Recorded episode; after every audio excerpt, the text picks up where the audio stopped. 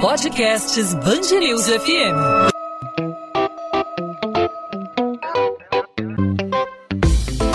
Dois às 20, com Maurício Bastos e Luana Bernardes. O presidente do Tribunal de Justiça do Rio, desembargador Cláudio de Melo Tavares, estabeleceu nesta terça-feira a validade dos decretos da Prefeitura do Rio e do Governo do Estado que autorizavam a flexibilização das medidas de isolamento social. Pois é, Maurício, uma reviravolta, né? O magistrado considerou que a medida da sétima vara de Fazenda Pública interferia no poder de decisão do Executivo sobre o relaxamento ou não das regras em vigor. No texto, Cláudio de Melo Tavares também abordou alguns pontos como o risco de falência de comerciantes e de empresários, além da perda de empregos. Falou basicamente aí do impacto econômico. Na decisão, o presidente do Tribunal de Justiça do Rio ressaltou também que o Estado e município se comprometeram a suspender a flexibilização se houver aumento no número de mortes e da curva de contaminação. Para tentar entender o que aconteceu nessa terça-feira e para tentar entender essa queda queda de braço entre uh, o Poder Judiciário, decisões distintas, favorecendo aí a Prefeitura e também o Governo do Estado. De um lado, Prefeitura e Governo do Estado, de outro, Ministério Público. A gente vai conversar com o professor de Direito Administrativo da PUC Rio e especialista em gestão pública, Manuel Peixinho. Professor Peixinho, obrigado por aceitar nosso convite, obrigado pela participação aqui no podcast 2 às 20 aqui na Band News FM. Quero saudar todos os ouvintes da Rádio Band News FM. Professor Peixinho, a respeito dessa nova decisão, qual a interpretação do senhor? O, a Prefeitura do Rio e o Governo do Estado vencendo aí essa queda de braço com o Ministério Público. Bom, é, essa decisão judicial, ela demonstra um caos administrativo e uma ausência de gestão pública, tanto do Estado quanto do município. Por quê? O correto seria que Estado e município tivessem um gabinete integrado de gestão de crise e também um gabinete para resolver os desafios de uma flexibilização. Acontece que o Estado ele flexibiliza sem qualquer fundamentação técnica e científica, e a prefeitura flexibiliza parcialmente também sem ter uma base científica. Foi isso que apontou a decisão de primeira instância. E ela, a decisão de primeira instância, na ação movida pelo Ministério Público e pela Defensoria, chegaram a uma efetividade não vista antes, ou seja, se, haveria uma audiência amanhã com o representante da Secretaria do Município de Saúde do município do Rio de Janeiro e o secretário de Saúde do Estado do Rio de Janeiro, que iriam então formular políticas públicas para o enfrentamento da pandemia e para a flexibilização, eh, digamos assim, desses serviços fundamentais, essenciais. E isso demonstra o quê? Que a intervenção do Poder Judiciário só se deu porque não há hoje, tanto no município e tanto no Estado, um, políticas públicas integradas de gestão. Então, a culpa, a culpa pela intervenção do Poder Judiciário é exclusiva do município e do Estado, porque não foram capazes de uh, fazerem efetivamente uma gestão compartilhada para a flexibilização uh, das atividades da atividade econômica. Professor, nós estamos vivendo a maior crise da nossa história, certamente uma das maiores, pelo menos. E uh, essa falta de diálogo, como prejudica diretamente na gestão uh, do Estado e do município, principalmente na questão da saúde? Porque, por exemplo, nós temos aí no Estado, por exemplo, seis hospitais que não foram entregues, um hospital que foi entregue parcialmente, um hospital de campanha do Maracanã que está funcionando parcialmente. Como como essa, essa falta de diálogo prejudica na gestão, especialmente da saúde nesse momento.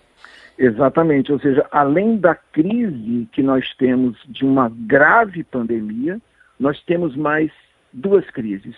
Uma crise de corrupção, de desvio de recursos públicos e uma crise de gestão. Se nós tivéssemos uma, uma, uma gestão eficiente do Estado, do município, se houvesse humildade e seriedade, hoje nós estaríamos numa situação bem melhor. O problema é que governador e prefeito não conversam. Os secretários, respectivamente, também não conversam. E essa ausência de gestão agrava a situação do Estado do Rio de Janeiro, porque não há políticas públicas é, é, compartilhadas é, para a solução dos nossos, dos nossos problemas. Então, volto a dizer, não há uma intervenção indevida do Poder Judiciário.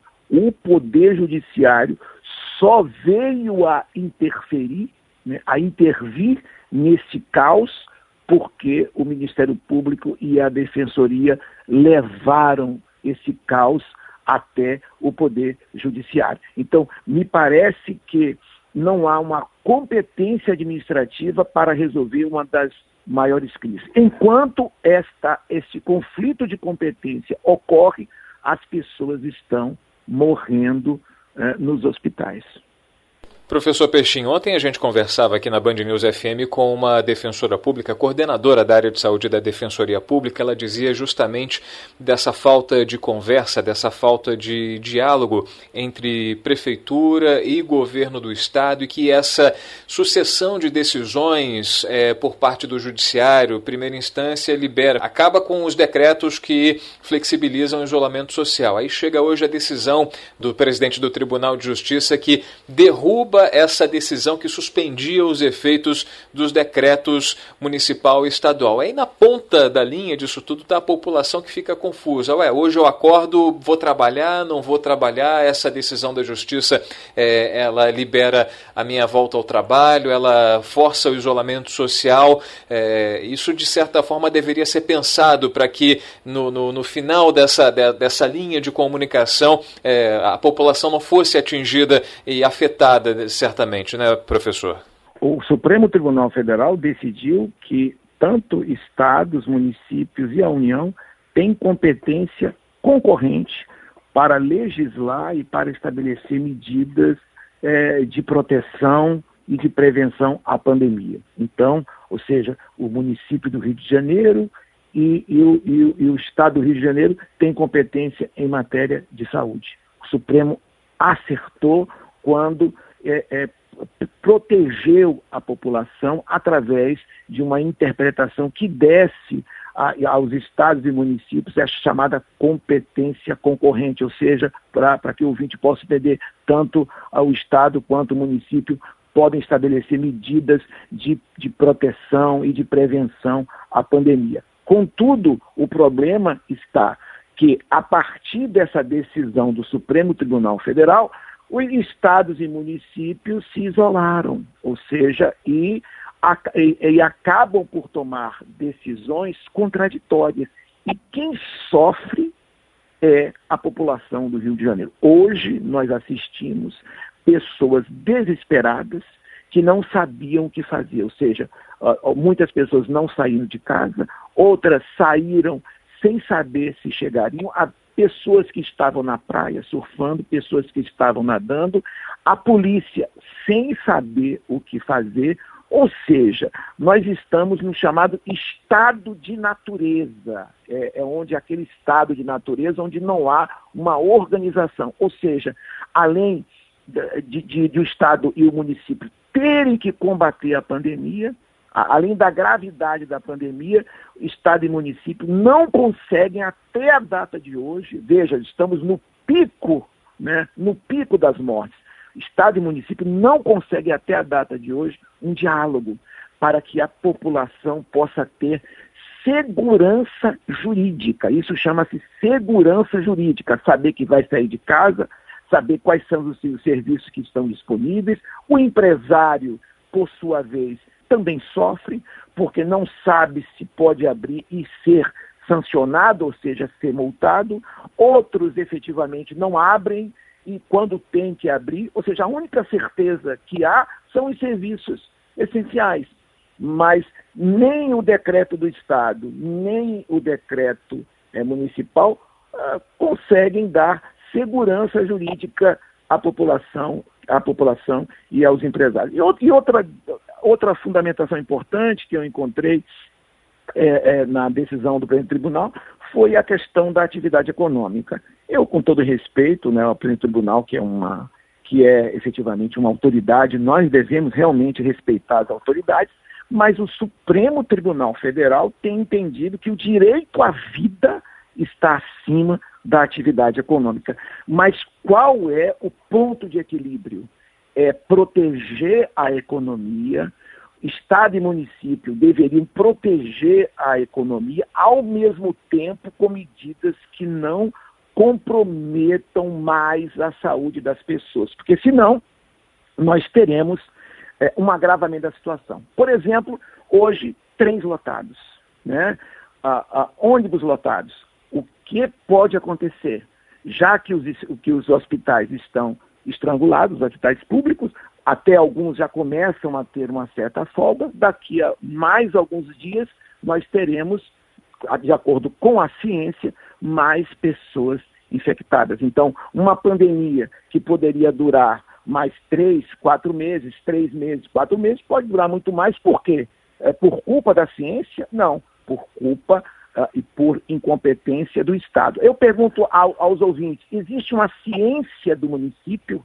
Existe uma ciência do Estado? Não, existe uma ciência. Então, por que, que há medidas que flexibilizam e medidas que não flexibilizam a, a, digamos, o direito de ir e vir das pessoas, da propriedade das pessoas. Então, algo está errado. Só existe uma ciência. Então, os técnicos do Estado, os cientistas do Estado, os cientistas do município deveriam chegar a um acordo, são profissionais, quais medidas poderão ser adotadas, quais atividades deveriam ser flexibilizadas, quais não podem ser flexibilizadas. Isso significa respeito ao trabalhador, respeito ao contribuinte. Então, nós temos duas pandemias. Uma pandemia a, a, a, aqui que é, é, biológica, né, da coronavírus, e uma pandemia é, é, administrativa que decorre da falta de gestão administrativa que respeite o cidadão dessa cidade, o cidadão e a cidadã é, é, dessa, desse, dessa cidade. Eu só queria deixar registrado que, que espero que o Supremo Tribunal Federal, ou o STJ, tome uma medida que possa colocar é, de vez um final é, nessa, nesse caos administrativo, né? já que a, a, as administrações públicas do Estado e do município não conseguiram até agora.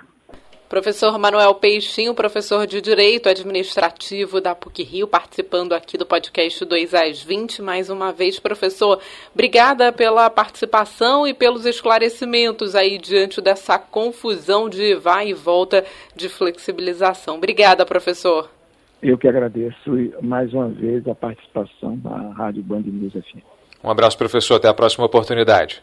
Até a próxima. 2 às 20, com Maurício Bastos e Luana Bernardes.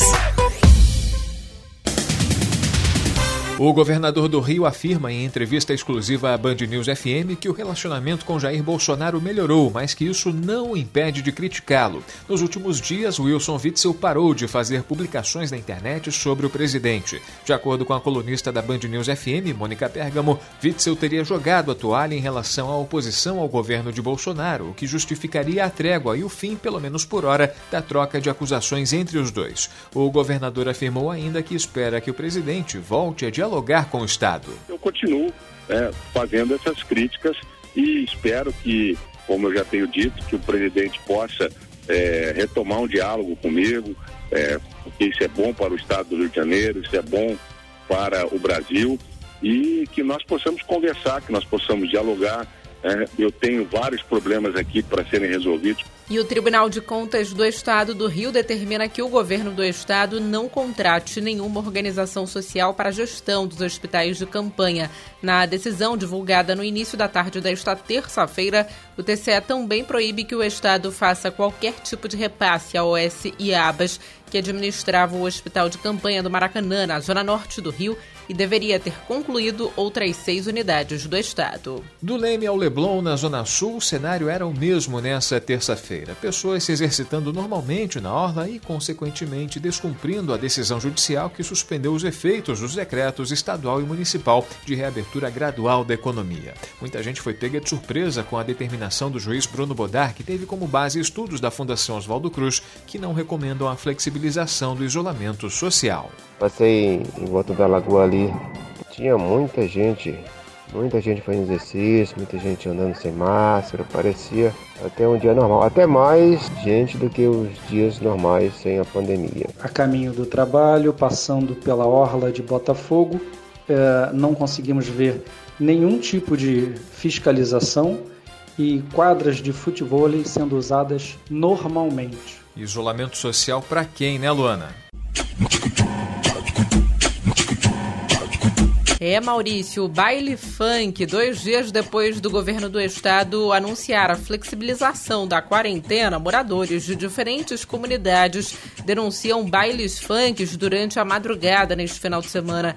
Entre as favelas que realizaram o evento estão Mangueirinha, em Duque de Caxias, na Baixada Fluminense, Complexo da Reta Velha, em Itaboraí, na região metropolitana, e Complexo do Chapadão, Jacarezinho e Nova Holanda, na Zona Norte. Isolamento social para quem, né, Luana? Pois é, você viu as fotos, os vídeos, lotada, aquela situação assim descontrolada.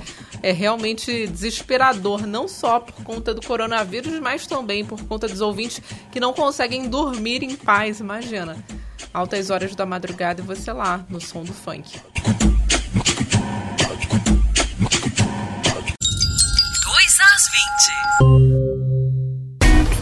Ponto final no 2 às 20, a Band News FM em formato podcast com os principais assuntos da nossa cidade, do nosso estado, sempre a partir das 8 da noite. Para você que nos acompanha, que assina o podcast nos principais aplicativos de streaming aí no seu celular ou também no nosso site bandnewsfmrio.com.br. Mais uma vez falamos de coronavírus, da Covid-19 e da queda de braço envolvendo isolamento social em âmbito estadual e também em âmbito municipal. Será que nessa quarta-feira teremos uma nova decisão judicial, Luana? Não sei, né, Maurício? Vamos acompanhar aí os próximos capítulos dessa novela chamada Rio de Janeiro. Bom, Luana, então a gente se encontra nessa quarta-feira trazendo as principais informações da nossa cidade e do nosso estado e a gente reforça o convite para o nosso ouvinte, né? Isso aí, podcast 2 às 20, sempre de segunda a sexta, a partir das 8 da noite, nas principais plataformas de streaming e também no nosso site bandnewsfmrio.com.br. Até esta quarta, Maurício. Tchau, tchau, Luana. Tchau, tchau, gente.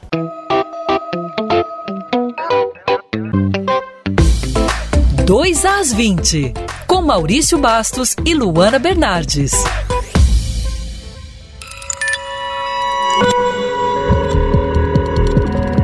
Podcasts Bangerils FM.